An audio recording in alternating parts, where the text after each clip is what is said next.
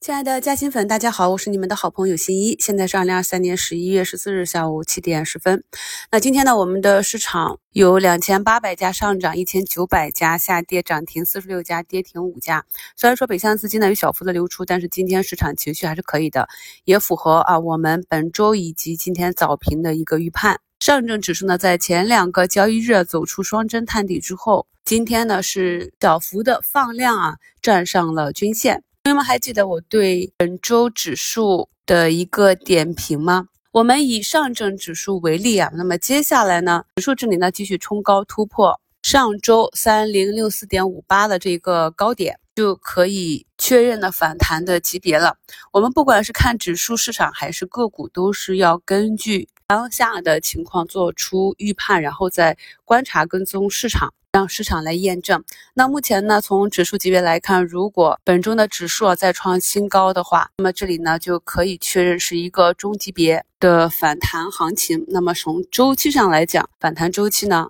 应该运行到十二月中下旬啊，这是前期市场下跌的时候，我跟朋友们讲大胆做多的一个原因，因为这里。大的市场环境是一个震荡向上的行情，并且呢，反复强调了，针对没有时间复盘、技术不扎实的小白朋友啊，就是去根据指数运行的情况定投指数。那指数这里呢，我们可以明显看到，我们关注的科创一百，在上周一走出一个向上跳空的缺口之后呢，指数也是持续的走强啊。科创一百 ETF 在本轮十六个交易日的反弹周期里，已经有了。十三个点的涨幅了，那这段时间你的收益跑赢指数基金了吗？今天盘中啊，在汇纳科技啊发布了公司 A 一百算力服务费拟上调百分之百公告的刺激下，这汇纳科技啊今天直接就是百分之二十的涨停，带动着恒维科技、文一科技纷纷涨停，恒润股份。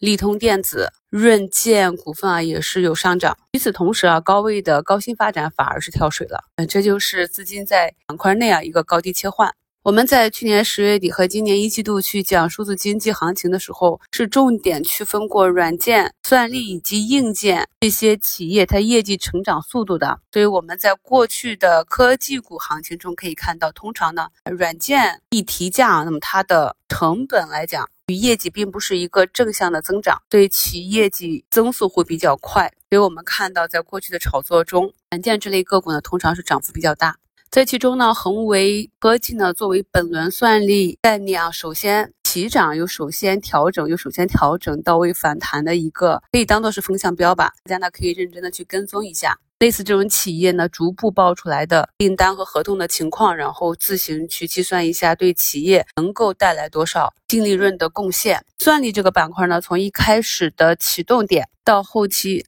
整体短期的退潮，我们都是有详细紧密的跟踪的。大家呢根据图形和板块的节奏自行的去跟踪，因为呃已经经历了第一波的上涨，这里盈亏比呢没有晋节前后那么好了。但是呢，其趋势还在的这些，就可以根据市场情绪去跟踪。在评论区呢，看到有一些老粉呢，最近又去抓了寒武纪啊、沃莱沃啊这些熟悉的老的标的啊，最近呢也获得了不错的收益啊。在整个市场震荡调整的过程中，我看今天有朋友晒出，呃，像再次买入一季度上涨这些板块内的个股，不用都有十几个点了。所以在整个炒股的过程中啊。如果呢是紧紧盯着每天股价的涨跌去追涨杀跌，没有头绪不学习的话，是很容易周而复始的亏钱的。这一点呢，在我们十月第一期的周期课程里面，我就画图跟大家讲解了。然而在这个过程中，我们静下心来去学习产业链。了解公司，观察市场。